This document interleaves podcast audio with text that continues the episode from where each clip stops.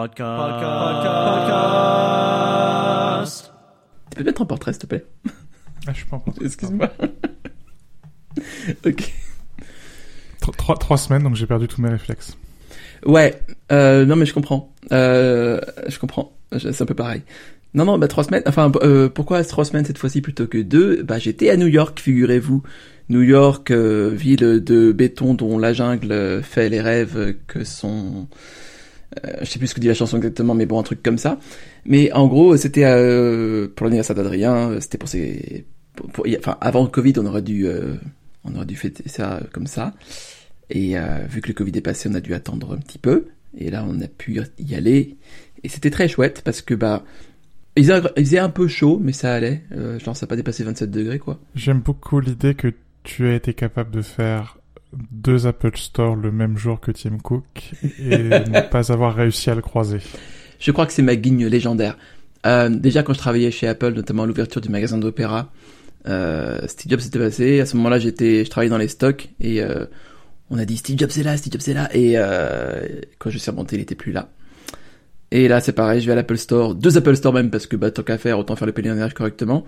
Et euh, bah, après, sur Twitter, deux heures après, je vois euh, Tim Cook, ah, mais je suis à l'Apple Store là, ah, et puis je suis aussi à l'Apple Store là. Mmh. Crétin. Franchement, il aurait pu me prévenir, quoi. Mais bon, écoute, euh, c'est pas grave, je ne lui en veux pas. Surtout qu'il a, il a quand même délivré à la WWDC, donc euh, j'étais quand même content de lui globalement, donc ça va. Pas de, pas de rancune. Euh, Avant de parler ça, je te propose qu'on fasse un détour par nos rubriques habituelles. Oh, oh, mais avec grand plaisir. Euh, veux-tu commencer ou? Allez, regardez. Euh, j'ai regardé une petite vidéo de Vox euh, sur YouTube qui s'appelle Retract What Happens After TikTok Songs Go Viral.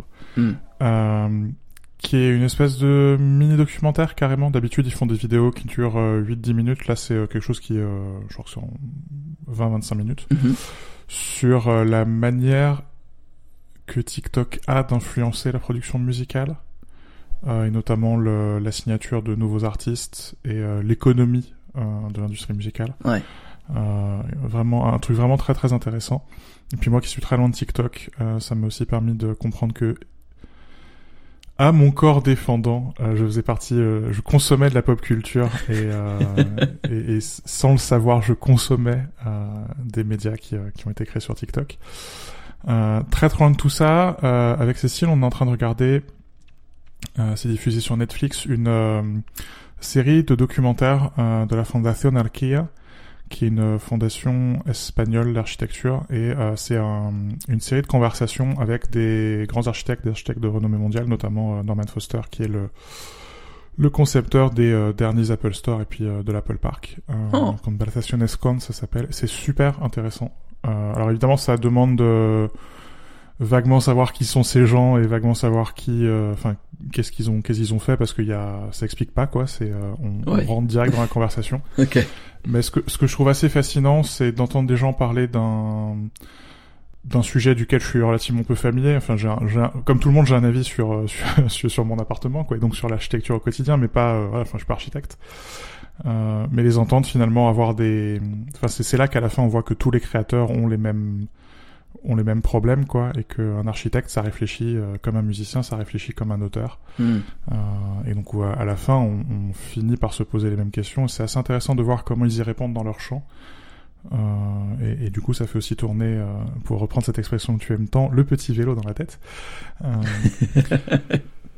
j'ai, euh, on a aussi commencé, euh, c'est toujours sur Netflix, euh, Borgen qu'on n'avait pas vu, alors que c'est vieux. Et euh, en fait, on, qui est donc cette euh, cette série euh, nordique sur euh, da- danoise, même si ma mémoire est bonne, sur euh, une première ministre euh, qui, qui se fait élire et donc euh, tous tous les jeux de pouvoir. On en est au troisième ou quatrième épisode, donc c'est encore tout frais. Mais en fait, on la regarde pour pouvoir regarder euh, la saison qui a été commandée par Netflix, donc qui se passe dix ans plus tard, Mm.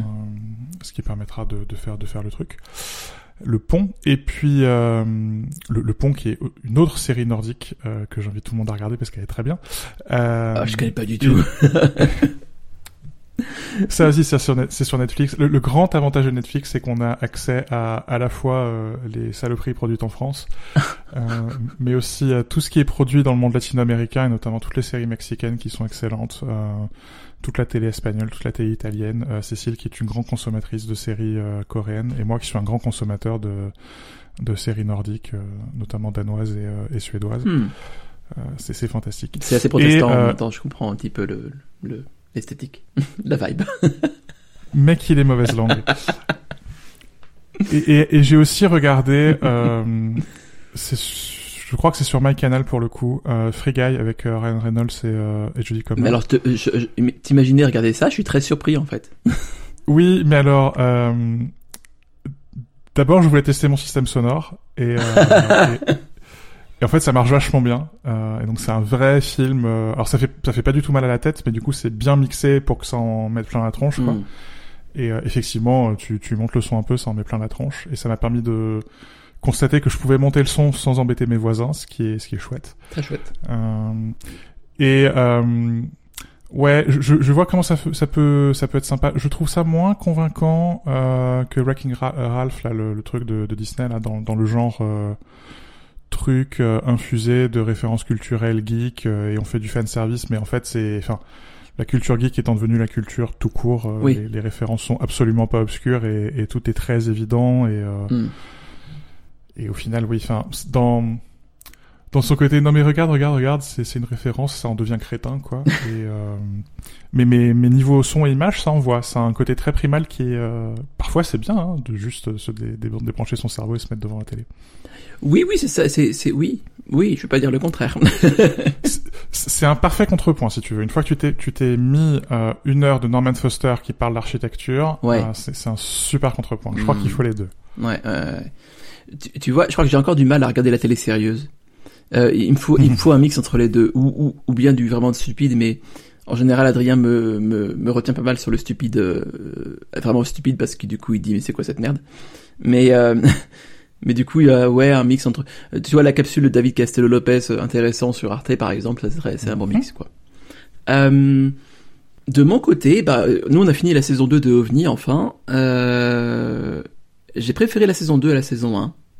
Mm. J'ai trouvé qu'il y avait plus de personnages, que c'était ça bougeait un peu plus, que l'absurde n'était pas too much en général, sauf au, à deux trois moments où c'est pas pourquoi ils se mettent à faire un clip dans le film, dans la dans la série, et donc t'as deux trois minutes où les gens dansent juste, c'est un peu.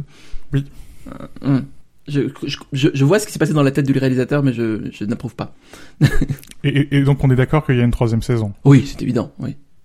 Et euh, en autre découverte euh, télévisuelle, bah alors on est un peu en retard parce que forcément le séjour américain a fait qu'on n'a pas trop consommé. On a surtout euh, regardé des trucs qui étaient chacun de notre côté en cours et euh, moi j'ai commencé le documentaire sur Orelsan par exemple sur Amazon Prime, mais j'ai pas du tout Mm. fini donc euh, je préfère pour l'instant réserver mon avis. Et euh, on a commencé Upload parce que le créateur nous disait quelque chose vu que c'est lui qui était derrière euh, Parks and Rec et The Office. Euh, le premier épisode est très différent de The Office et Parks and Rec. J'ai hâte de voir où ça va où ça va arriver. C'est plus long aussi, 45 minutes par épisode. Oui. Donc je sais pas, on, on va voir. Pour l'instant, tout se met en place, donc forcément c'est toujours un petit peu flou pour tout le monde. Euh, même si j'ai beaucoup de retard là-dessus, donc c'est peut-être tout le monde, c'est juste moi en fait. Mais euh, bon, c'est, je vais continuer puis je vous dirai euh, ce que j'en pense très bientôt. C'est marrant que tu regardes ça quand moi je regarde Free Guy parce que finalement c'est un peu les mêmes ressorts. Ah oui. Et mais je, je crois que c'est mieux fait et je suis curieux d'avoir ton avis à la fin. Hmm. Tu l'auras. Parce que ça va pas forcément dans la direction qu'on attend. Donc je, ouais, je, je, je suis curieux. Bah, c'est un peu ça que j'attends justement. ne serait-ce que parce que je pense que les ressorts euh, qu'on pourrait attendre sont, sont très vite euh, épuisés quoi. Et Hmm. on peut pas faire deux saisons déjà de ça, de, de ça, c'est pas possible. Je, oui. Et si on écoutait des choses? Uh -huh. euh, Je me suis souvenu que j'aimais bien l'électro. Oh Oh Alors, je, mais je suis choqué. C'est comme. Ah, c'est sûr. T'aurais juré comme ça en, en direct, j'aurais pas été plus choqué que ça. c'est surprenant. Hein. Donc j'ai écouté plein de trucs. Euh, notamment, il y a un type euh, dont j'aime bien le blog. Euh, c'est darko.audio. Il a aussi un channel YouTube qui écoute beaucoup d'électro et euh, je sais pas pourquoi là je me suis convaincu d'écouter un des albums qu'il qui écoutait donc ça m'a rappelé que euh, il fut une époque où j'écoutais que ça mm. euh, et donc là j'ai écouté un peu des trucs qui euh, qui sortaient dans la catégorie électro d'Apple Music donc il y avait euh, euh, Holotoprica de Sophie Birch, il y avait euh, euh, 89 de Prince Thomas qui est euh, un peu plus un peu plus house. Euh, il y avait Boy de Harvey Sutherland qui est presque pop. Et tout ça, c'est euh, donc très différent parce que c'est voilà, t'as as de l'ambiance, t'as euh, qui est plutôt le genre de truc que j'écoutais. Euh, et des trucs un peu moins un peu moins ambiants quoi. Et je trouve ça assez rafraîchissant parce que j'ai absolument pas le vocabulaire pour décrire ce que j'écoute et pour expliquer ce que j'en pense. Euh, et j'ai même pas, j'ai même plus suffisamment de références pour savoir si c'est bien ou pas et même si j'aime ou pas. Euh, ce qui est ce qui est assez étrange. Et euh, en même temps c'est cool parce que ça me ça me donne envie de creuser que ça me donne envie de ré, de réexplorer. un peu là-dedans. Tu sais il y avait euh, il y avait ces articles qui disaient euh, genre quand t'es euh, à partir de 33 ans t'écoutes plus de nouvelles musiques t'écoutes plus que bah tu vois. J'ai plus de 33 ans et finalement j'arrive à, à, réouvrir une écoutille euh, et je trouve ça assez euh, assez rassurant quelque part c'est pour le coup effectivement je suis tout à fait contre euh, enfin tout à fait en désaccord avec cette affirmation parce que j'ai jamais écouté autant de choses différentes aujourd'hui que qu'auparavant j'étais très dans la sécurité avant mais je crois que c'est aussi euh, le streaming qui change tout. Parce que quand tu as ta collection de CD et que qu'elle bouge pas et que euh, les circonstances de la vie font que tu peux plus faire une virée CD, ouais, ouais. Euh, et évidemment que mécaniquement tu tu, tu, tournes autour des mêmes trucs. Mm. Et là, non, en fait. Je me suis rendu compte qu'il y a des albums que je considère comme mes albums favoris que j'ai pas écoutés depuis des années. Euh, je m'en suis rendu compte, en fait, en déplaçant euh, mes CD dans l'appart et où il y a tous mes albums favoris en CD. mais, euh, mais en streaming, je les ai pas écoutés depuis, depuis des années, quoi. Euh, du coup, je vais me contredire à l'instant parce que moi, j'ai réécouté un truc que j'écoutais quand j'étais plus jeune. Donc, c'est le, en fait, en plus, ça date déjà un petit peu, ça date il y a au moins un an maintenant, je pense. C'est, euh, Origin of Symmetry de Muse, euh, mais la mhm. version au 20e anniversaire. Donc le remix avec 2X parce que les 2X de 20, enfin je sais pas quoi, bon voilà. Non, je te crois pas, ça fait pas 20 ans. Euh, tu sais quoi, j'ai un doute d'un seul coup. Attends, je vérifie en direct. Non mais si si, je te, je te crois, c'est une blague. non mais en vrai, attends, c'est c'est en fait quand j'ai écrit ça, je me suis dit putain, mais c'est pas possible et après j'ai oublié que j'avais mais si c'est ça. C'est sorti le 17 juillet 2001, s'il te plaît. C'est sorti le 17 juillet 2001, Anthony. Il y avait encore les deux tours à l'époque. Euh, putain. Euh, Merde, on est on est ah, ah putain. Euh, Donc euh, Origin of Symmetry qui est sorti il y a deux ans et oui voilà deux ans deux ans. Mm, mm. tout, juste hein. Oui oui c'est tout tout en fait donc alors la genèse de cet album à l'origine c'est que c'était sorti dans le dans la foulée de leur premier album qui était plus une démo qu'un vrai album. Et il y a trois ans et demi oui, voilà, tout à fait. Et il l'avait sorti du coup sous la pression un peu d'un label, donc euh, ils avaient fait ça très vite, sous l'emprise de drogue et tout, et ce qui fait peut-être que c'était un très bon album, je sais pas. En tout cas, euh, le mixage était ce qu'il était. Euh, moi, j'étais très content avec le mixage original, mais du coup, là, ils l'ont refait avec un leur propre, enfin vu qu'ils ont leur studio à eux et c'est eux qui mixent maintenant leur propre mmh. album, ils l'ont refait avec leur vision euh, d'aujourd'hui. du coup, quand tu écoutes les deux, tu t'entends très très bien, très vite les différences et tu réalises à quel point ils sont devenus kékés. Et euh, c'est un peu triste. Écoute, c'est un peu triste, mais c'est peut-être comme ça. Je pense que tu peux pas, euh, tu sors pas indemne d'une d'une adolescence ou d'une préadulté, euh, préadultité, je sais pas comment on dit, pré, euh, de, tu ne sors pas indemne d'une période de génie qui arrive à ce moment-là. Soit hmm. ça casse, soit ça passe. Et bon bah là, euh, je vais pas dire que ça a cassé, mais un peu quand même quoi. mais mais bon, écoute, écoute, ça reste quand même un très bon album de Muse. C'est quand même intéressant d'entendre les différences de mix, euh, de voir euh, ce qu'ils auraient pu. Euh, évidemment, leur vision aujourd'hui est teintée parce que deux ans, ça laisse pas, ça, ça, laisse pas, ça se passe, tu vois, ça, on vit des choses en deux ans. Donc. non, ils, ont pas eu le temps de mûrir et de vieillir. Non, voilà, c'est ça, c'est ça. C'est comme nous, ils sont encore, ils sont encore tout jeunes. Tout jeunes, tout jeunes, tous leurs cheveux. Mais du coup, voilà, j'ai réécouté ça. C'était, c'était quand même un peu Madeleine de Proust. Euh, des fois un peu plus Madeleine de Prout, mais écoute, c'était quand même pas mal. Et j'assume totalement ce jeu de mots, j'assume, oui. Comme je suis vraiment très jeune, j'ai fait un détour par de la vraie pop. Euh, j'ai écouté euh, Motomami de Rosalia, qui est une, une, une, superstar en Espagne, et je crois que ça déborde les... Ah ouais, maintenant elle est très très connue, Rosalia. Ouais. Et c'est genre euh, fun? Très très fun. Enfin, ça s'écoute bien, quoi. Et pareil, ça s'écoute bien en poussant un peu le son, quoi. C'est...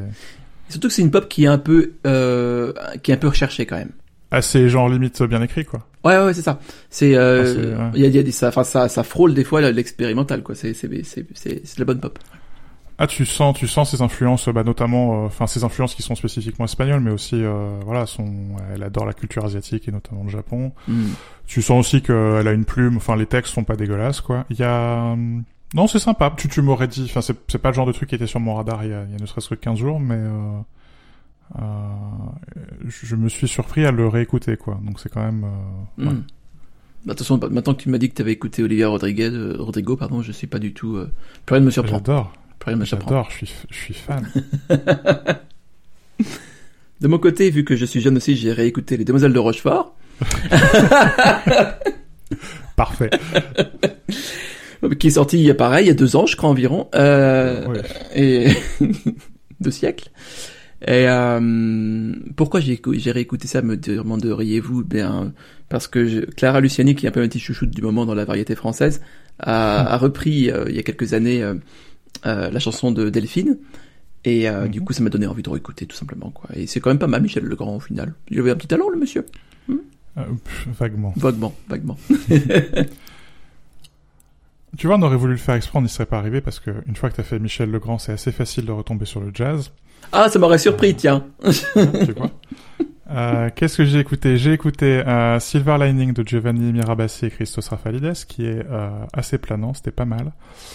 Euh, In the Spirit of N2, je vais dire, de Ndodozo Makatini, qui me rappelle la filiation entre les musiques traditionnelles africaines et le jazz. Truc euh, assez évident, mais qu'on a tendance à oublier. Hum, c'est vrai. Et, euh, et je trouve ça assez intéressant. J'ai écouté pas mal aussi de... euh, a notamment le dernier volume de Jazz is Dead euh, qui, est, qui est sorti, qui lui est plutôt à la frontière entre jazz et, et la hip-hop. Et où c'est assez intéressant de voir comment c'est circulaire finalement, où la hip-hop se regarde aussi du côté de, de ce qui se Mhm. fait en Afrique. Et, et on- donc ça, ça boucle comme ça, avec le côté très avancé, le côté très traditionnel. Et, euh, je trouve ça vraiment intéressant de voir comment le jazz est en train de se, de se regarder lui-même et, de se- et se faire évoluer. euh, pas en se regardant le nombril, mais en, en regardant ce qu'il est, quoi. Et, euh, Mm. et, et pas seulement ce qu'il est euh, dans, dans un conservatoire avec que des mecs blancs, quoi. Et je trouve ça, mais vraiment de revenir à ses racines en, pour avancer euh, dans le futur. Hum. Je trouve ça vraiment intéressant. Et euh, un truc qui s'appelle Nocturnal aussi, qui est euh, d'un type qui n'a visiblement pas de prénom, euh, qui s'appelle Studinitsky, qui est d'une délicatesse folle. Euh, donc ça, ça fait partie ouais, des ces trois ou quatre albums que j'ai euh, écoutés et réécoutés euh, ces trois dernières semaines, mais évidemment, comme toujours, euh, j'en ai écouté bien, bien plus que ça. Je, enfin, j'en parlais pour pour Electro, mais c'est quand même fun d'avoir tout ça à, à portée de clic, quoi. C'est euh, c'est sympa ouais. le streaming quand même. C'est sympa. Euh, il y a pas si longtemps, je crois que c'était bah, justement avant New York, je me disais encore, euh, j'ai parfois la tentation de euh, revenir à quelque chose de euh, quitte à repirater la musique, peu importe, mais d'avoir tout en physique quelque part parce que euh, quand ça quand ça bug, JPP quoi. Mais euh, mais globalement ça marche bien et, quand ça marche bien, c'est quand même assez cool, ouais. ouais on peut pas dire le contraire. Non mais j'achète encore des, des, CD. Là, j'ai acheté euh, Aldi Meola a retrouvé les bandes euh, qu'il ne savait même pas qu'il avait enregistré du concert du samedi qu'il avait enregistré avec euh, John McLaughlin et Paco de Lucia. Le, le CD euh, du concert du vendredi Friday Night in San Francisco est, est sorti il y, a, il y a super longtemps. Il est difficile à trouver maintenant. Ouais. Euh, et j'en ai acheté un exemplaire sur sur Discogs en attendant que justement le celui du samedi euh, sorte là dans, dans les semaines qui viennent. Et enfin c'est sympa, euh, même les trucs euh, voilà que que je ré- réécoute en streaming, je finis par les acheter sur CD pour euh, pour les avoir sous la main parce que c'est quand même sympa, mais euh, mais tu te dis oui. Enfin voilà, quand il y a quelqu'un que tu vois sur YouTube ou quand il y a même toi qui dit euh, ah, j'ai écouté ceci, j'ai écouté cela, se dire que c'est deux clics et, et très exactement zéro centime pour aller écouter ça, c'est enfin on vit quand même une époque sympathique, hein. Là, c'est le problème du capitalisme, hein, c'est que euh, il nous étouffe à force de, de confort, quoi, et de praticité. anyway, Anyway. Euh, bah, je peux pas lire que j'ai, je peux pas, je peux pas lire. Je reprends. Je peux pas lire non plus de base, ça c'est vrai. Non, tu peux. Oui. Euh, clairement.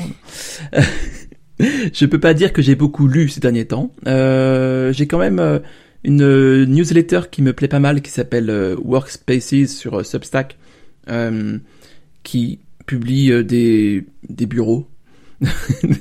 Donc toutes les, tout- enfin une deux fois par semaine, t'as t'as des euh, des photos d'un bureau euh, de quelqu'un, que ce soit designer, compositeur, euh, peu importe. et la liste du matériel qu'il ou elle utilise et des questions éventuellement parfois posées à cette personne pour savoir un petit peu ses habitudes, ses rituels, ce genre de choses. Et je, je recommande aux gens qui nous écoutent, qui ont la même faiblesse que toi vis-à-vis de leur carte de crédit, de s'abstenir de s'abonner à cette newsletter. Ne le faites pas, euh, mais faites-le. non, c'est génial, c'est génial, c'est super. Euh. Je vais utiliser le mot inspirant parce que ça revêt ça d'une certaine noblesse, mais ça donne vraiment envie de tout acheter, effectivement. Ouais. Euh, et puis bon, évidemment, euh, préparatoirement euh, à New York, j'ai dévoré beaucoup trop de guides de voyage, donc j'ai essayé de faire, en bon mec blanc de presque 40 ans, j'ai essayé de faire un Ocean là-dessus. Au début, ça commençait pas mal, puis après, ça s'est barré en couille. Mais ça a été quand même assez utile, j'étais surpris. Je pense que dans Notes, j'aurais eu plus de mal. Mais ce sera peut-être le hmm. sujet d'un autre, d'un autre podcast.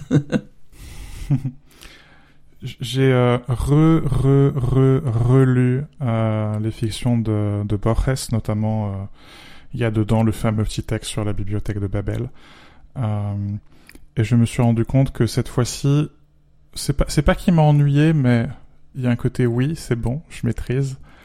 Euh, et cette fois-ci, je me suis laissé beaucoup plus porter par le texte sur euh, Pierre Ménard, l'auteur du Quichotte, qui est cette histoire délicieuse de Ménard qui réécrit à l'identique des, des, des, morceaux du, du Quichotte et, et qui, se faisant, finalement, devient le nouvel auteur euh, de, de Quichotte et où en fait quand tu rouvres le Quichotte de Cervantes, tu peux tu peux lire Ménard. Hmm. Euh, et c'est un texte assez délicieux sur euh, le côté cyclique hein, de la littérature et, euh, et je suis assez curieux de parce que évidemment que je le re, relirai encore. euh, je suis assez curieux de voir quel texte retiendra mon, mon attention la prochaine fois que, que je lirai ça. Ouais. Et puis euh, j'ai profité d'avoir beaucoup d'heures de train euh, pour faire les allers-retours entre Lyon et Paris, euh, pour lire euh, After Steve de Trip Mickle, qui est un, un, rédacteur au, Wall Street Journal. J'avais écrit il y a quelques années un billet sur le problème des livres sur Apple, et je crois que c'est le premier livre qui échappe aux écueils que je soulève dans ce billet. Alors ça, pour le coup, c'est extrêmement rare. Hein. ce qui est et, et, donc à mon avis, c'est le premier livre valable sur Apple qui est sorti depuis au moins 15 ans. Waouh. Euh, ce qui, euh, sortant de ma bouche, est quand même... Parce que je, suis réputé pour être chiant avec les sur Apple. Non mais attends, mais il faut en même temps, je fais une parenthèse là-dessus, mais en vrai, merde quoi. Genre, euh, merde. Enfin, genre, c'est évidemment c'est un sujet un peu en or, évidemment, genre, mais, mais c'est pas en mettant Steve Jobs dans le titre du livre que ça va faire un chef-d'œuvre quoi. Et je pense que beaucoup de gens confondent la proie et l'ombre à ce niveau-là. Enfin, c'est, il y a beaucoup de mauvaise littérature sur Apple, à commencer par la biographie de Steve Jobs à commencer par la très mauvaise biographie de Steve Jobs sur Walter Isaacson, qui est percluse d'erreurs et je ne sais pas comment c'est possible d'avoir écrit ce torchon Terrible. en ayant Jobs sous la main. Terrible. Euh... Un gâchis impossible, enfin improbable. Ouais. Mais ceci étant. En fait, le sous-titre de ce livre euh, fait un peu peur parce que c'est euh, grosso modo comment euh, comment Apple a perdu Johnny Ive et, et tous ses designers et, et est devenu une cash machine et en même temps a perdu son âme. Donc bon, voilà, tu, tu vois le, tu vois la thèse de l'auteur, quoi. Mais ce que je trouve vraiment intéressant, c'est que dès le départ, il montre euh, les travers de Johnny Ive et à quel point, dès la mort de Jobs, il a complètement lâché Apple mmh, mmh. Euh, et les problèmes que ça a posé, les problèmes organisationnels que ça a posé, et en même temps l'absence de rédaction de Cook qui quelque part a pas été capable de s'imposer face à Ive. Euh, et ça, ça, nous a coûté des années et des années de développement. Ça nous a coûté iOS 7. Euh, les tout ça, les claviers papillons aussi. Oui, voilà. Non mais et, et je, je, pense que là là-dessus, il est euh, il est assez euh, il est assez subtil et il est assez juste sur le côté. Euh, personne a raison, personne a tort. Tout le monde a raison, tout le monde a tort. Mm. Et euh, grosso modo, enfin, ce que ces dix dernières années ont montré, c'est qu'il y, y, avait un problème dans cette boîte et, euh, et qu'il n'est pas encore résolu, quoi. Mm. Et il y a aussi quelque chose qui est important, c'est que ça fait des années et des années et des années que j'écris que Cook est en train de réinventer Apple et qu'il a redéfini Apple à travers les services. Mm. Et qu'il il faut pas voir les services comme une succession éclatée de produits, mais il faut voir les services comme le produit inventé par Tim Cook. Mm, mm, euh, et c'est assez rafraîchissant de voir quelqu'un d'autre écrire la même chose. euh, de dire voilà, non, non, le produit qui a été présenté par Tim Cook, le, le successeur de l'iPhone, le successeur de l'Apple Watch, c'est les services. Ce qui est vrai, parce que sans ça maintenant, oui, oui, bien sûr, bien sûr. Sans ça, maintenant, les appareils n'ont plus de n'ont plus de sens en fait. C'est mm. évident. Mm. Franchement, si vous écoutez l'anglais, enfin, lisez-le parce que euh, je trouve ça assez plaisant. Ça évite beaucoup des facilités habituelles. Mm. Euh, en même temps, je, je trouve que c'est assez elliptique. Euh, et c'est peut-être un peu difficile à suivre pour des gens qui connaissent pas forcément tous les rouages d'Apple. Euh, et du coup, il, y a, il bute quand même sur ce dernier écueil que j'avais soulevé sur le livre sur Apple, c'est que je ne sais pas qui est le public. À part moi euh, et les gens de mon engeance, c'est-à-dire soit euh, soit les journalistes, soit les trois geeks euh, qui ont envie de se taper euh, des bouquins de 500 pages sur Apple, je ne sais pas qui lit ces bouquins en étant capable d'en tirer quelque chose. C'est peut-être ça qui, qui limite plaide encore plus pour la véracité du, du livre lui-même, je pense. Il est plaisant, le type écrit plutôt pas mal, et surtout il a des infos quoi. Le type est vraiment allé à la pêche aux infos, il a vraiment fait le job correctement, Ah, voilà. Euh, ce qui est rare. Il essaye pas de masquer son ignorance derrière des sources de deuxième ou troisième ou quatrième main, et je crois que c'est aussi pour ça qu'il est elliptique, c'est-à-dire que quand il ne sait pas, il saute, Hmm. euh, et c'est rafraîchissant parce que ça, quelque part, ça a une certaine honnêteté. Quoi. Bien Si sûr. je ne sais pas, donc j'en parle pas. Bien sûr. pour moi aussi souffrir quelque part de cette tendance qu'ont les journalistes à, voilà, bah, quand on sait pas, on essaie de combler le vide avec du conditionnel ou avec de la source de, 14e main. Bah là, lui, il le fait pas, et euh, c'est une approche qui est quand même très honnête, et, euh, et je, je trouve qu'à la fin, ça fait un bouquin qui est, qui est pas trop mal. Je note quand même qu'il fait aujourd'hui euh, quelques degrés Celsius et que tu utilises beaucoup le mot rafraîchissant. C'est marrant.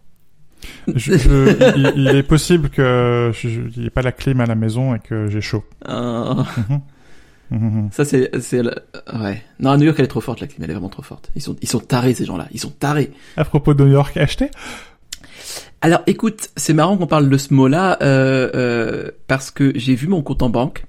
Mhm. Vu le montant du découvert, je pense que j'ai acheté tout ce qui existait dans, dans le monde entier. Il n'y a pas d'autre explication rationnelle. Euh, je pense que c'est le... Non, évidemment, ça m'a coûté très très cher. Ça nous a coûté très très cher sur euh, ce truc. Mais bon, c'est pas tous les jours qu'on va à New York non plus. Faut pas déconner, merde à la fin. Donc, euh, donc aucun regret. Enfin, si un petit peu, mais bon, c'est pas grave. Emoji avec une larme qui coule et le sourire comme ça. Euh... Sinon, j'ai acheté une petite enceinte JBL, euh, le, le petit Go là, euh, pour la table de chevet, parce que parfois je mets un peu de musique avant d'aller avant d'aller dormir, genre un Mm. peu de piano de ça, en lisant ou euh, si je suis plus honnête, euh, en regardant les reels Instagram jusqu'à que mes yeux fondent. Et euh, je, je- je peux poser une question? Fais, je t'en prie. tu, tu es en couple? Oui, Tu, tu, tu n'es donc pas tout seul dans ton lit? non. Comment tu gères ça? Je mets du piano parfois le soir avant de dormir. Alors, je suis pas dans ton couple. Donc, donc ça se passe très bien avec l'autre personne avec qui je suis. c'est la seule, c'est, c'est la seule réponse. Bonne réponse. Non, non, en vrai, c'est, euh, Adrien est très facile à vivre sur ce qui est musique d'ambiance. Peut-être un peu trop parce que des fois, du coup, il y a des choses qui le choquent pas. Genre, euh, par exemple, il est sur euh, Final Fantasy, euh, sur, euh, sur son ordi, donc avec les musiques orchestrales dans tous les sens.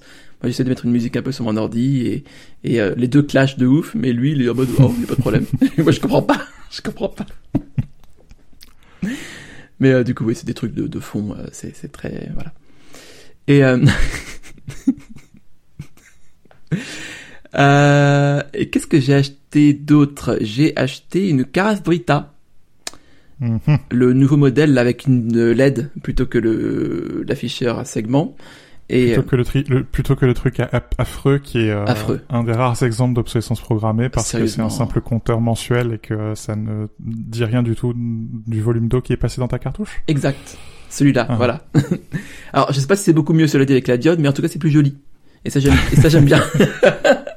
Quand je verse de, de la Brita vers un récipient quelconque, la diode s'allume en vert en me disant oui, c'est de la bonne eau, consomme. Et j'aime bien, j'aime bien.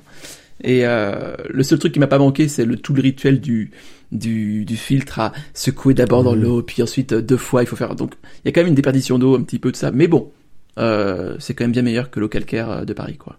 Et puis à la fin, tu jettes du plastique, ce qui est, ce qui est terrible. Mais euh, j'ai aussi une carafe Brita et, euh, et, et malheureusement, euh, il y a une différence entre même les filtres euh, Bri- Brita, les Maxtra Plus, les vrais et les et ceux d'Amazon par exemple. C'est triste, hein. C'est triste. C'est Amazon marche c'est une fois sur deux en général. J'ai essayé Ouais. aussi et Et, et donc c'est c'est le même modèle que les rasoirs, hein, c'est-à-dire que ça vaut moins cher d'acheter la carafe avec 12 filtres euh, que les 12 filtres seuls, ce qui est quand même drôle. franchement. Euh, mais les filtres euh, originaux sont les sont les meilleurs. Et oui, enfin à Paris, euh, comme comme ici à Lyon, l'eau est Enfin, c'est-à-dire que si je me remplis un, un verre d'eau, je vois le calcaire se déposer au, au fond. Ouais, c'est ça, Euh, c'est ça.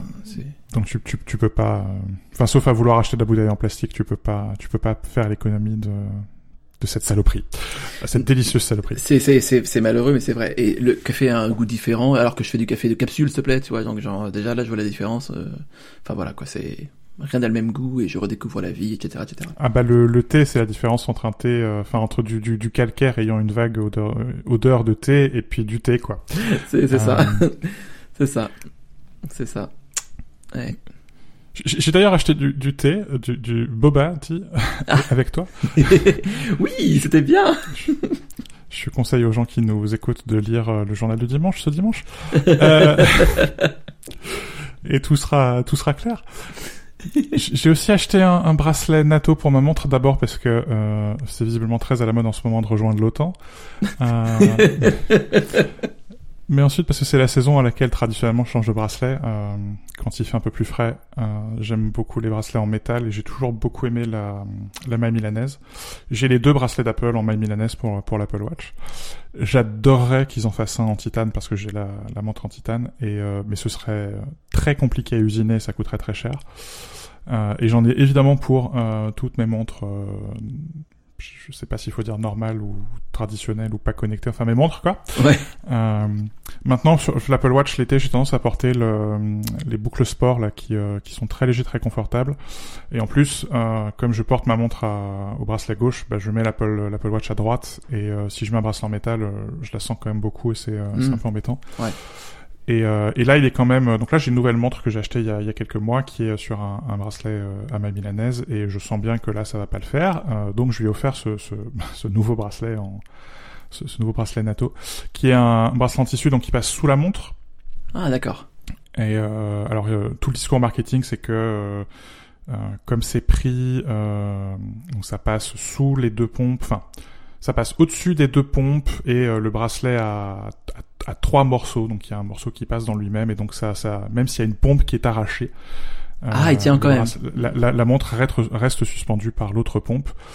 Je pense que c'est du bullshit parce que j'ai j'ai fait des chutes assez dantesques en VTT avec une montre et j'ai jamais cassé une, une seule pompe, mais euh, je suis certain qu'on doit trouver, pouvoir trouver quelque part un soldat, un soldat de, de l'OTAN qui a un jour eu peur euh, d'arracher une pompe, euh, et donc ça doit justifier tout le bullshit marketing. Mais euh, le vrai avantage de ces bracelets, c'est surtout que ça, ça décolle la montre de la peau et euh, et que ça se lave super bien. Et, euh, Et j'achète depuis euh, et ça respire quoi.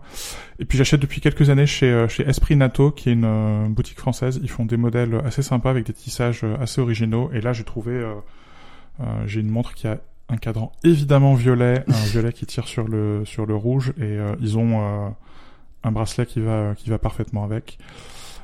Et, euh, et c'est euh, et le même le matériau est euh, infiniment plus sympa que euh, le, le fil de pêche tissé que tu peux, tu peux trouver sur AliExpress quoi. Hmm. C'est pas le le bracelet textile fait à Saint-Étienne qui est sur les montres de, de Tudor qui est la sous-marque de Rolex, hein, c'est pas ça. euh, mais en même temps ça vaut pas 300 balles non plus. Oui, voilà. Donc euh, voilà. tu, tu choisis quoi. Oui. Donc c'est un bon compromis pour le prix, quoi. Ouais, mais je les trouve même mieux foutus que ceux d'Apple, quoi. Où les, euh, les bracelets façon NATO de- d'Apple sont, Mm. je, je trouve qu'ils font vraiment plastique, quoi. Ils sont très rigides, ils sont pas, ils sont pas agréables. C'est vrai que j'en ai pas un souvenir de ouf, ça, effectivement. ouais. Ouais. Il faudra que j'achète une montre un jour, euh, je pense. euh, Une vraie? Ouais, en fait, j'ai pas, je crois que à chaque nouvelle Apple Watch, j'ai envie d'en acheter une et je le fais jamais. Donc ça veut dire que j'ai pas envie d'en acheter une. Et euh, oui, je suis très psychologue comme ça. Et euh, c'est, du coup, je me dis, euh, je me suis dit à un moment peut-être une Weezings, mais j'ai travaillé chez Weezings, du coup, j'ai pas envie d'avoir une montre Weezings. Et euh, du coup, euh, je, comprenne qui pourra, qui voudra, et comprenez ce que vous voulez. je ne dirai pas de mal de mon ancien employeur. Mais du coup, euh, c'est ouais une vraie montre, j'aimerais, j'aimerais bien. Mais pas pas trop cher, genre une Casio même, tu vois, ou une Seiko, un joli truc. Faut faire attention, euh, parce qu'en général, ça commence par une G-Shock et ça finit par une Rolex. hein. C'est un, c'est un passe-temps rapidement coûteux, l'horlogerie. Et il faut quel âge pour euh, avoir une Rolex déjà? Oh, y a-t-il- y a-t-il- Ah, c'est 50 ans, c'est ça? 50 ans? C'est à- Ouais, ça va, j'ai une petite marge. Ok. on, a, on a de la marge. Euh, pas tant que ça, mais un petit peu.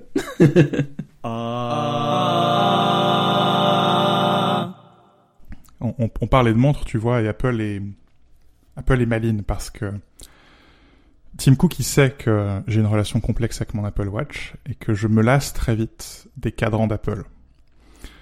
Euh, et donc chaque année, évidemment, euh, il présente trois ou quatre cadrans. Il y en a évidemment un qui, en fait, euh, dans le code, il y a marqué "Oubliez pas la couleur quand on y veut". donc évidemment, cette année, ils m'ont mis le cadran Mégalopole, qui a trois couleurs violettes différentes, qui a pile l'arrangement qui est mon arrangement favori. Euh, J'ai beaucoup de montres qui sont avec juste 12, 3, 6, 9. Euh, parfait, quoi. Euh, Et donc ça va m'empêcher de poser mon Apple Watch. Ils sont malins quand même. Ils sont forts, hein. Ils sont forts. Putain. Ils ont une bonne équipe design chez Apple, chez l'Apple Watch euh, en particulier, ouais. Les, les cadrans, ils s'amusent bien dessus et ils ont bien raison. Mais euh, un, un truc qui m'a marqué euh, parce que euh, du coup récemment, je sais pas si t'as suivi, il y a eu la WWDC Et euh, j'ai pas, j'ai pas du tout suivi. oui, je, sais bien, c'est pour ça que je, je... Du tout. Mais euh, le, le, le j'ai bien aimé les, les ce, que, ce qui est toujours plus intéressant limite que le, le, la conférence elle-même, c'est tout ce qui est euh, sur le côté, les articles, Mm. enfin les interviews qu'accordent les designers, les product managers, peu importe et tout ça.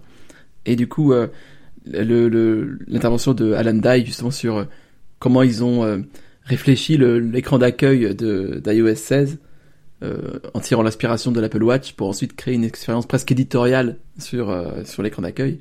Ça c'était vraiment fascinant. Oui. trouvé.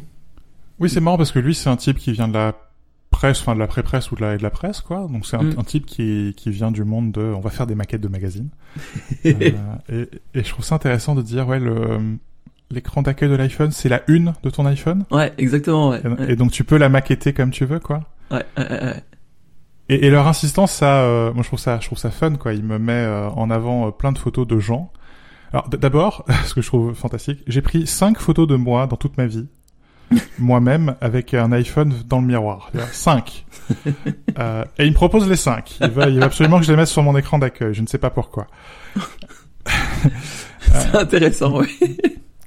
Mais surtout cette insistance. Mais je pense que c'est aussi très révélateur de la manière dont les gens utilisent leur, leur iPhone, mais euh, cette insistance à mettre en avant justement des visages. Mm. Euh, et où par exemple il me propose euh, un nombre incalculable de tes, de tes grimaces. Euh, et, et où du coup tu as le fond qui est découpé, donc il y a ta tronche avec l'heure derrière. Euh, et c'est... Évidemment, c'est pas ce que je vais mettre sur, sur mon iPhone, parce que je te vois déjà suffisamment comme ça tous les 15 jours dans Mais- FaceTime. et pourquoi pas, Anthony? Et pourquoi pas? Parce que... euh, Non, mais j'entends. Je suis, je suis premier à pas vouloir mettre de photos de personnes, alors que, enfin, j'ai toujours un fond abstrait sur mon téléphone. Ouais. Jamais de. Ouais, mais, mais, mais en même temps, ça se met en page exactement comme une une d'un magazine, tu sais, avec des célébrités, quoi. Où t'as Mhm. justement la célébrité qui est détourée, Ouais. euh, tous les titres qui sont sur le fond, et souvent le titre du magazine qui passe derrière la tête. Ou même, euh, là, il me met beaucoup en avant les photos de randonnée, donc euh, il y a souvent des longs paysages ou des montagnes, des trucs comme ça. Et t'as l'impression que l'iPhone, c'est euh, c'est Nat Geo, quoi. Avec euh, des montagnes, et puis t'as, là, c'était littéralement la dernière fois le Mont Blanc, quoi, avec euh, l'heure qui passe derrière le sommet du Mont Blanc, et tu fais... Ah ouais, il manque plus que le petit filet jaune autour de l'iPhone, et on y est, quoi. C'est fort. Fun, quoi. Mais c'est ça que je trouve vraiment génial, c'est que euh, ça me rassure beaucoup. Enfin, c'est c'est peut-être rien et c'est peut-être qu'il y aura jamais d'autres choses euh, de, dans la même veine qui sortiront sur les produits Apple, genre le Mac, tout ça. Mais ce que ce que ça me ce que ça me suggère, moi, c'est une espèce de de valorisation de de, de l'art libéral à nouveau sur le Hmm. design et qui nous manquait quand même depuis pas mal de temps. On a parlé de, tu parlais de Johnny Ive iOS 7, euh, cette espèce de, de froideur graphique et euh, qui jamais, enfin, même si euh, là depuis Big Sur on a un, un OS, macOS un peu plus chaleureux, vite fait et encore des fois c'est quand même vachement b- pas mal d'aspérité quoi. Euh, cette espèce de croisement entre la personnalisation extrême et, et en même temps quelque chose de super joli et de presque du coup, euh, enfin qui, qui anoblit tout ça. Euh, bah j'adore quoi. J'aimerais que ce soit partout. Et une approche qui est montante. Oui. C'est-à-dire que jusque-là, Apple t'imposait ses choix cosmétiques. Et là, évidemment qu'elle t'impose sa putain de police. tu peux, tu peux pas choisir autre chose que San Francisco ou New York. Mais elle te donne, elle te donne six choix différents, elle te donne une palette de couleurs quasiment infinie, elle te permet de mettre n'importe quelle photo, elle te permet de faire des trucs très moches. Hmm. Et je crois que c'est important. Je crois que c'est important qu'Apple soit capable de laisser les gens faire des trucs absolument dégueulasses. Peut-être que c'est la raison pour laquelle ils ont enlevé la pomme qui brillait sur les sur les Mac portables. pour qu'ils puissent mettre des stickers partout, vraiment partout. Mais oui, et, et quelque part, tant mieux. Tant mieux, bien sûr, bien sûr. Parce que d'abord, c'est super important de pouvoir tester les pires cas en matière de contraste, en matière de densité, d'information à l'écran et tout ça, parce que pour optimiser le, logiciel, c'est parfait. Mais surtout, je crois que c'est aussi important de dire, notre boulot, c'est pas de décider le bon goût et le mauvais goût. Hmm. Le boulot, c'est, euh, comme tu disais très bien, c'est d'être à l'intersection entre euh, les humanités et euh, l'informatique, et de dire, on vous laisse faire le taf. C'est la bicyclette pour l'esprit, y compris pour faire des trucs dégueulasses. Si vous voulez mettre une queue de renard derrière euh, la selle, il n'y a pas de problème. Oui. Ouais. Faites. Faites. Et, je, pense que c'est assez important qu'il... Il dessert pas les taux, c'est pas vraiment comme ça, parce qu'à la fin, tu, tu peux pas faire n'importe quoi non plus, et t'es contraint par, euh, par les outils qu'il te donnent. Et ouais. ça, fait 40 épisodes qu'on parle de l'importance de l'outil. Euh, vous avez le droit de poinçonner votre carte de bingo, bravo. donc à la fin, tout n'est pas possible, mais enfin qu'on puisse foutre littéralement un emoji euh, face qui grimace, aubergine, goutte d'eau. Euh, oui, oui, oui, il se passe des trucs sur l'écran d'accueil d'iOS 16. Mhm. Mm, mm. je, je, me demande à quel moment a eu lieu le déclic, parce que je suis persuadé qu'il y a eu un déclic. Euh, je pense que c'est, ça a commencé au moment où il y a eu la publicité sur le MacBook Air et les stickers, une publicité très très inhabituelle euh, d'Apple sur euh, juste le fait que le Mac servait de support à des autocollants, ok. Et euh, ensuite, il y a eu, je, pense, la personnalisation des, enfin, de la gravure, tout ça, qui a été étendue à des produits comme les AirPods, avec les emojis notamment. Hmm. Et même un peu avant, je pense qu'il y a eu toute la vague de personnalisation avec les widgets. Quand les widgets sont sortis et que, avec Widget Smith notamment, les, les, je vais dire les jeunes, je suis désolé, mais c'est vrai que c'était surtout les jeunes. ont, le, le coup d'état des utilisateurs. Extraordinaire. Un putsch, quoi. Mais, littéral. littéral. Une réappropriation euh, immédiate et, euh, et un enthousiasme aussi. Enfin, c'est une, une vraie, je pense que là, on a retrouvé une vraie joie dans la possession technologique et euh, de l'usage technologique. Je, je vois deux choses. La première, c'est qu'il y a la différence entre Apple qui prend les choses au sérieux et Apple qui se prend au sérieux. Ouais. Et je pense que, notamment les dernières années, euh, donc après la mort de Jobs, Apple se prenait très au sérieux. Mm. sans forcément prendre les choses au sérieux. Et donc ça a fait iOS 7, ça a fait le clavier papillon, ça a fait euh, toutes ces saloperies. Et là, on revient vers un, un modus operandi où c'est plutôt Apple qui prend les choses très au sérieux, sans forcément se prendre au sérieux. On le voit notamment sur euh, euh, tous ces petits clips avec Federighi pendant le keynote. Quoi, voilà, on, s'amuse aussi du potentiel mémétique, mématique mémophile, je sais pas, euh, d'Apple elle-même, quoi. Et je trouve que c'est, euh, il, fait tellement chaud que je vais le redire, rafraîchissant. Et il y a aussi euh, le deuxième point, je pense que c'est peut-être le plus important, qui est que l'iPhone c'est un truc que t'as dans la poche, l'Apple Watch c'est un truc que t'as sur le poignet, les AirPods c'est un truc que t'as euh, dans les oreilles. Peut-être un jour t'auras des lunettes sur le nez. Euh, et donc là, on n'est plus seulement à la frontière entre l'informatique et les humanités, on est aussi à la frontière entre l'informatique et la biologie. Or, on est tous différents. Hmm. Et il ne peut pas y avoir de solution unique au problème de l'équipement informatique quasi biologique, quoi. Au problème de l'informatique vestimentaire, au problème de l'informatique pour la réalité augmentée. Hmm, hmm, Ce sera forcément une approche absolument individualisée. Oui. Ce que je trouve terrible, euh, parce que parce que le potentiel de, de, de, déviance est, est, énorme, mais euh, pour faire ça, pour faire ça, il faut absolument te permettre. Je, vais continuer à réclamer un Watch Face Studio hein. tant qu'on pourra pas faire ses propres cadrans, je me reposerai pas. Hein. euh, mais voilà, pouvoir changer les couleurs, pouvoir changer les polices, pouvoir changer euh, ce qu'Apple fait sur les modes de concentration, quoi. Pouvoir maintenant filtrer non plus seulement les notifications et non, non plus seulement afficher ou masquer des applications, mais afficher ou masquer des contenus ou des rubriques à l'intérieur des applications. Brillant ça ça va loin. Hein. Mm, mm, mm. Euh, et dire aux développeurs d'applications, euh, c'est plus les applications. Vous, vous êtes là pour fournir du service, et c'est les gens qui font ce qu'ils veulent. Euh, vous êtes plus maître. c'est intéressant hein, de dire non, non, le vrai maître en la demeure, c'est l'utilisateur. Et, je crois que c'est une petite, une, petite révolution et une vraie révolution, hein, une révolution au sens physique du terme. Hein. On tourne. Ouais. le sujet change en fait. Et je suis surpris que personne n'en ait parlé. Ou, ou tellement peu de monde. Euh, pas parce que c'est un, un changement euh, majeur dans la manière dont Apple conçoit une application et dont les développeurs vont devoir bosser dans les années qui viennent.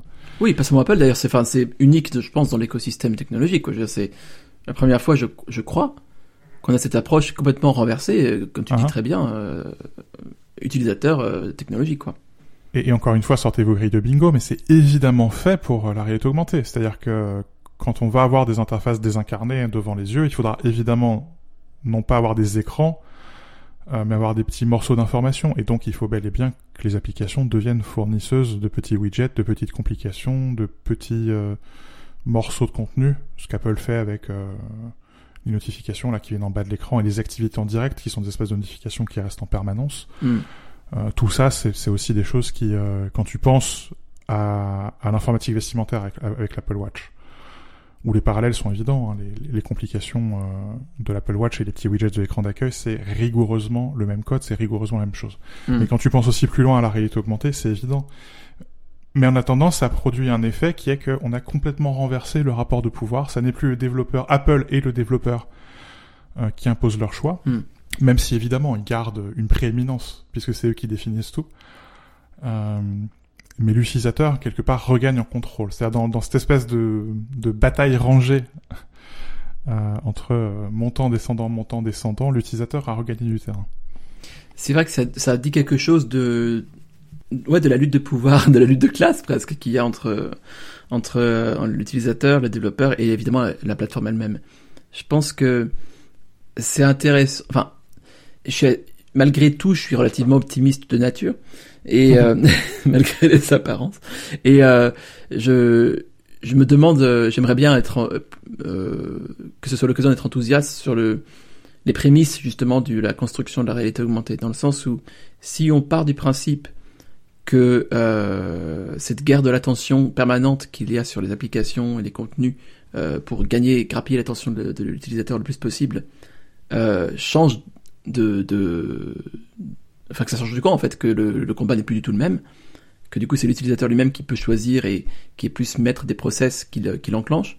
C'est peut être intéressant. Enfin, peut-être qu'il y a une possibilité que ce soit un peu moins aliénant que prévu. Ouais, et je, je me demande à quel point la, la pression aussi euh, réglementaire, Oui, notamment des, des autorités de la concurrence, a joué. C'est-à-dire à quel point Apple s'est pas rendu compte que... c'est vrai. Peut-être qu'elle elle a fait peut-être effectivement, euh, euh, comment on dit ça, two stones, euh, the two birds one stone. euh, elle fait, elle fait une pierre deux coups, je pense Une effectivement. pierre de Ouais. coups, mais... Oui, parce que voilà, c'est, elle est tellement grande que dès qu'elle prend une décision, Ouais. on joue à l'échelle des millions et des milliards, quoi, et on joue avec des effets sociétaux énormes, et où là, euh, quelque part, elle se rend compte de sa responsabilité. Mm. Et c'est c'est pas qu'elle abandonne le combat, mais c'est que quelque part, elle se, comme souvent Apple fait, quoi, elle se déporte, elle fait un pas de côté. Mm, mm. Et donc elle dit bah non, euh, du coup on va faire autrement. Et le autrement, c'est on, on va vous laisser plus de pouvoir, vous l'utilisateur, y compris le pouvoir de faire des trucs moches. Et euh, vous êtes plus libre, en même temps vous n'êtes pas complètement libre parce qu'il faut quand même pas déconner. Hein. Euh, on est Apple, Euh, et vous êtes plus libre dans une manière. Enfin c'est drôle parce qu'en même temps tous les choix sont sont préconçus par Apple, quoi. Même le choix de faire quelque chose de dégueulasse est prévu par Apple. Bien sûr, ça reste un bac à sable. Mm. C'est ça, ça reste un bac à sable. Un bac à sable dans lequel tu peux à nouveau jouer. C'est ça, c'est ça. Dans un sens, euh, ouais. C'est pas parce que le surveillant disparaît que les grilles disparaissent, quoi. Mais, euh, mais bon, il y a Mhm. une, il y a au moins une espèce de, de, de, de regain en autonomie, euh, si on peut, si le mot est pas trop galvaudé dans le contexte, quoi. Ouais. Et puis en même temps, à l'autre bout, t'as... Euh, Hmm. Parce que là, on parle de, du futur et puis on parle de l'iPhone. Puis à l'autre bout, t'as Stage Manager, quoi. Où t'es sur le Mac, la, la legacy platform. ouais, totalement. Et où, je sais pas, enfin, c'est la combien, combienième fois qui, qui réinvente la gestion des fenêtres. Je, je sais pas, mais c'est... C'est, je pense que ça mériterait un bouquin, ça aussi. Ou plusieurs. Stage Manager est vraiment intéressant. Euh, le fait, le fait que ce soit vraiment la même fonction sur iPad et sur Mac m'a bluffé. Hmm. J'étais vraiment, je m'attendais pas à ça du tout. Je voyais le, le- les choses arriver sur l'iPad. euh, je voyais que l'interface déjà restait un peu la même au début du keynote. Je me disais bon, bah en fait, on n'aura pas l'iPad OS euh, qu'on voudrait euh, tout de suite. Et en fait, non. euh, a priori, euh, dans une feature, on, on l'a en fait. Quoi, c'est c'est incroyable comme une- une question de présentation de de de de contenu, quoi, peut, enfin, littéralement changer le, le, le, le rôle de la machine. Ce que je trouve intéressant, c'est que c'est un mode. Donc euh, moi, j'ai toujours été embêté par le fait que Splidio et tout ça, c'était euh, c'était pas un mode, c'est quelque chose qui est dans l'interface de d'iPadOS. Et Mm. Donc ça, parfois, ça t'empêche de faire des choses que tu pouvais faire au, dé- au début. Notamment, moi, ce qui m'embête toujours, c'est que c'est devenu quasiment impossible aujourd'hui de déplacer un onglet dans Safari sans euh, déclencher l'ouverture d'une Splidio. Non, mais ça n'a jamais été, ça, ça n'a jamais été au point. Enfin, on peut le dire, je pense. Ah, Ouais. Et, et, et donc, quelque part, la complexification de l'iPad dégradait l'expérience, la promesse originale de l'iPad qui était vous avez une app en plein écran, vous pouvez vous concentrer et c'est un, un appareil différent du Mac parce que c'est euh, une expérience utilisateur et parce que c'est une interface différente. Et donc, quelque part, Splidio rompait cette promesse. Hmm. State Manager arrive à complexifier l'interface de l'iPad. On a des fenêtres, bordel. Ouais. On est capable d'avoir maintenant 8 fenêtres sur deux écrans parce que les écrans externes sont gérés correctement. Enfin, ça aussi, Seigneur. Incroyable. hein. Ah ouais. Franchement. On a une, in- une interface complètement indirecte puisqu'on utilise le clavier et la sourie. Il faut absolument utiliser d'ailleurs un clavier et une souris pour utiliser un écran externe euh, en, avec Stage Manager, sinon ça ne marche pas. Euh, donc on est vraiment quelque part en mode Mac. Ouais. Mais justement, c'est un mode, c'est un mode d'utilisation complètement différent. Quand Mm. tu utilises l'iPad, l'iPad est l'iPad. Quand tu utilises l'iPad comme un Mac, l'iPad est un Mac. ça me va. Ouais, c'est ça. En fait, c'est euh, ce qu'on veut, c'est juste pouvoir choisir. C'est le thème de, de la WWDC cette année. hein. Ouais. On peut choisir. Tu veux dire qu'Apple est devenu inclusif Presque. C'est chouette, hein Ouais, ouais, je suis d'accord. C'est euh... ah merde, j'allais dire rafraîchissant. Zut. c'est la psychologie inversée ce que tu fais. Euh... Non, non, ouais, c'est c'est euh... tout va tout tout tout euh, converge dans ce sens-là effectivement. Donner un peu plus de et je, je suis d'accord avec toi. J'avais pas vu ça du tout, mais je... que cet ensemble de démarches euh, arrive à point nommé. Je sais pas si c'est exactement voulu pour ça, mais en tout cas, le- la coïncidence est troublante. Il faut au moins la souligner que en même temps qu'on accuse Apple d'anti-concurrence et ce genre de choses, Ouais. bah, justement cette ouverture arrive à point nommé et Apple change complètement de camp pour maîtriser mieux justement le, le terrain vu qu'elle y sera en amont quoi. Non, mais c'est le truc Mm. habituel, quoi. Si t'arrives pas à les battre, euh, rejoins-les, quoi. Mais Ouais, euh, rejoins-les euh, selon tes propres termes. C'est ça, c'est ça, Parce que ça reste Apple, quand même. ça reste Apple. Et, et c'est intéressant sur le Mac, parce que quelque part, maintenant, t'as une espèce de continuum entre euh, j'utilise une seule fenêtre, voire j'utilise une seule fenêtre en plein écran. Si tu veux utiliser un Mac comme un iPad, tu peux. Mm. C'est d'autant plus facile maintenant qu'on a la quasi-totalité des applications qui sont de fait des applications communes. Réglage système, bordel. Oh, Euh, ça va être euh, affreux de réécrire le livre cette année. je, Euh, je voudrais pas être à, ta place. je, je suis désolé.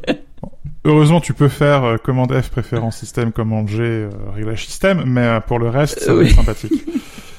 mais donc voilà, qui est, enfin, c'est littéralement la même appli- la même application que réglage sur sur sur iOS. Ouais. Mais donc, si tu veux utiliser un Mac comme un iPhone ou un iPad, tu peux. Tu peux aussi utiliser le multifenêtrage habituel qu'on connaît depuis euh, les années 90, pas de problème. Mm. Tu peux aussi utiliser Stage Manager. Tu peux utiliser Stage Manager et Mission Control. Hein? Tu, tu peux faire des trucs un peu compliqués, quoi. Et donc, t'as Ouais. tout ce continuum. Et donc, t'as euh, tout un panel d'utilisateurs avec des manières différentes d'utiliser leur machine, avec des perceptions différentes de cette métaphore qui, à mon avis, ne marche plus, qui est la métaphore du bureau. Et où Mm. d'ailleurs, Stage Manager se débarrasse du bureau, et c'est bien. Oui. Euh, tout ça marche. Mm, mm. C'est pas forcément là où on attendait Apple, mais, euh, mais c'est bien. C'est élégant en fait. Ah, ah. Ouais, c'est plutôt. Mais enfin, ça fait plaisir de voir qu'ils ont gardé cette cette capacité là. Euh, c'est pas qu'on en doute, mais parfois quand même un peu. Et euh, euh, très pragmatiquement de mon côté, moi je suis aussi un peu euh, presque rassuré de voir que ça donne un sens au M1 dans l'iPad. Hmm. Euh, pendant longtemps, je me disais mais à quoi à quoi ça sert quoi? Parce que c'était quand même surdimensionné pour l'usage. euh, Enfin, l'iPadOS 15 et pas non plus. euh, voilà quoi. Donc non, c'est assez cool de voir. euh, Enfin, de, de, de, de, de, de se rendre compte que quelque chose qu'on attendait n'était pas en vain, quoi. on est vraiment sur ce que je concevais sur la. On- On prend les mêmes composants matériels, on prend les mêmes composants logiciels et on les recombine. Et c'est dans la recombinaison qu'on fait les différents appareils. Hum, hum, hum. On est bien d'accord qu'un iPad et un Mac à la fin, c'est la même chose. C'est la même puce. C'est presque les mêmes écrans maintenant qu'il y a des encoches partout, là. euh, ah, il y a un clavier, il y a une souris, il y a, y a Stage Manager partout, il y a des applications communes, il y a tout ça. Mais Mhm. quand on peut détacher l'écran du clavier et l'utiliser avec les doigts, c'est un iPad.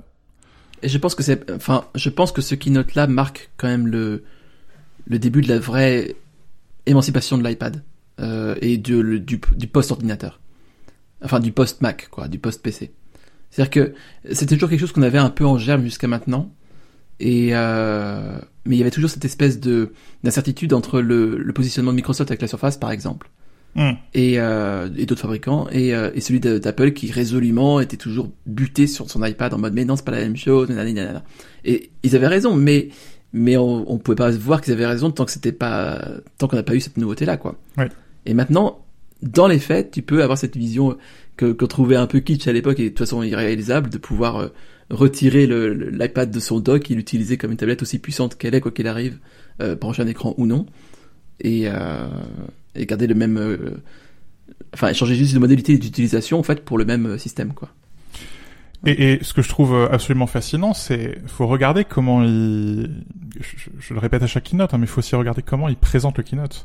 Ouais. Et euh, les fonctions sont ventilées par système, ça n'a aucun sens quelque part. C'est-à-dire que tu pourrais prendre, euh, enfin pourquoi Stage Manager est présenté avec euh, tel ou tel OS, pourquoi euh, Freeform, qui est cette espèce de Miro là que qu'ils ont présenté là que je suis pas sûr de très comprendre. Je suis très curieux, mais je suis pas sûr de très comprendre. Mais voilà, qui sortira plus tard, qui est disponible partout. Pourquoi on le présente à tel endroit et pas à tel autre? Et en fait, l'iPhone, l'iPad, le Mac ont tous les mêmes applications, tous les mêmes services. Et à la fin, les applications deviennent des services. Hmm. Et donc la question que toi tu te poses comme ordinateur, c'est quelle est le l'expression matérielle, pour reprendre ma traduction très particulière de Form Factor, la plus adaptée à mon À usage je- Hmm, hmm, hmm. maintenant de tel service. Tout à fait.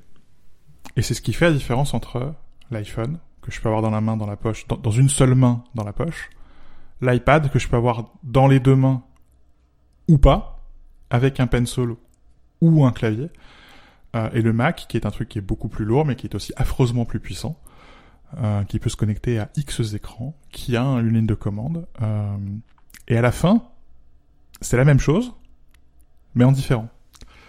Euh, et on y est, on y est enfin dans la pleine et entière réalisation de tout ça. Enfin. Enfin, après ces années de vache maigre. Non, de vache maigre, je sais pas, non, non, mais, quand même mais j'exagère. c'est le truc qui est frustrant, c'est qu'ils ils expliquent pas et il faut des gens, il faut une industrie tout entière de commentateurs pour expliquer ce qu'ils font. Mal en J'en suis très con... mal en général, mais je suis très content, ça me permet de gagner de l'argent parce que je sais rien faire d'autre. Euh, Mais si tu veux, je, je, enfin, c'est c'est bien de finir par avoir raison, quoi. Mais euh, j'en tire pas un plaisir particulier, quoi. C'est-à-dire que si au bout d'un moment ils pouvaient expliquer très clairement aux gens les choses, ce serait plus simple. euh, ça nous économiserait, ça nous économiserait beaucoup de salive et on pourrait parler d'autre chose. Euh, en attendant, il faut faire le job à leur place. Mais c'est bien d'arriver à la fin d'un cycle de 5, 6, 7 ans euh, et de pouvoir dire, bah voilà, euh, comme prévu, ils ont fait ceci, ceci, cela. On y est. Euh, Mm. et, mais en même temps, ça me posait question parce qu'on y est. Et, et maintenant Elle est où la voiture? Elles sont où les lunettes? C'est c'est où? Il y a, y a pas un mot sur la réalité augmentée? Il y a pas un mot sur Apple TV Euh, C'est c'est enfin. Non. Et maintenant, c'est quoi la suite? Allez Ah.